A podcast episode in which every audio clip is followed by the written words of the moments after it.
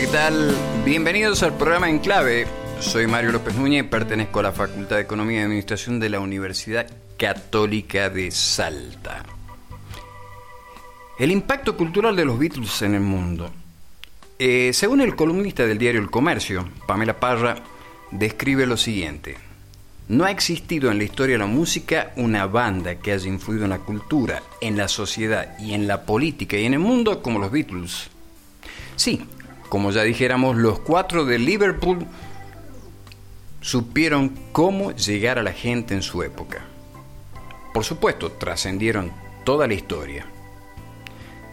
Pongámonos a pensar ya cuánto pasó ya de la muerte de John Lennon. Pasaron ya casi 40 años aproximadamente y todo el mundo los va a recordar, ¿no es cierto?, como los cuatro de Liverpool, los cuatro que cambiaron la música. Pero hay algo que sí tenemos que recordar, que esta banda supo acercarse a los jóvenes de la época, debido a la alegoría de sus letras, al impacto en el amor, a la promoción de la paz y sobre todo la superación o la superación del pensamiento que siempre va a permanecer intacto.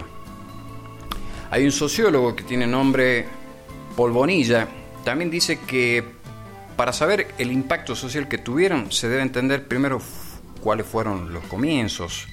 Estamos hablando de una posguerra de 1960, estamos hablando de los rezagos que dejó todo esto.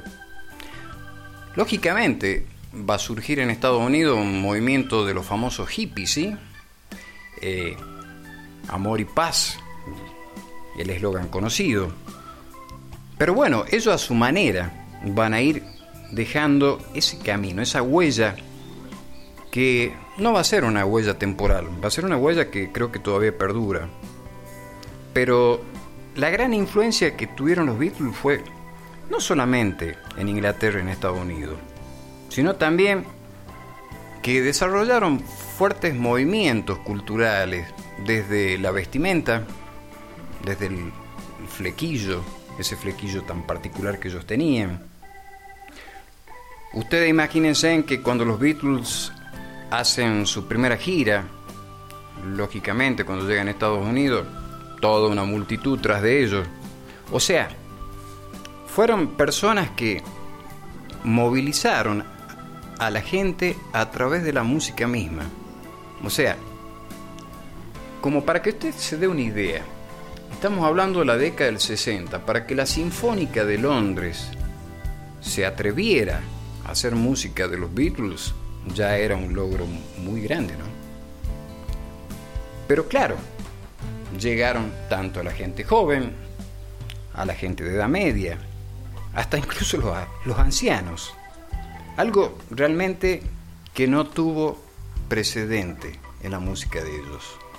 Podemos decir que hasta el día de hoy, Paul McCartney, George Harrison, John Lennon y Ringo Starr siguen estando en el recuerdo de cada uno. Eh, actualmente, bueno, quedan vivos Paul McCartney y Ringo Starr. Podemos decir que George Harrison, bueno, falleció de un cáncer John Lennon lo mataron, pero a su música no la van a poder matar, no la van a poder destruir, porque yo creo que siempre va a quedar en la memoria de cada uno de lo que todavía seguimos escuchando la buena música. Ellos promovían la paz de los pueblos y, lógicamente, todo esto sigue estando vigente hasta el día de hoy. Bueno, llegó el momento de despedirme.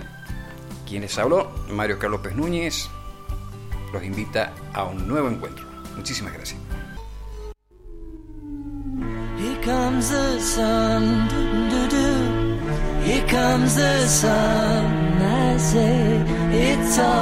Here.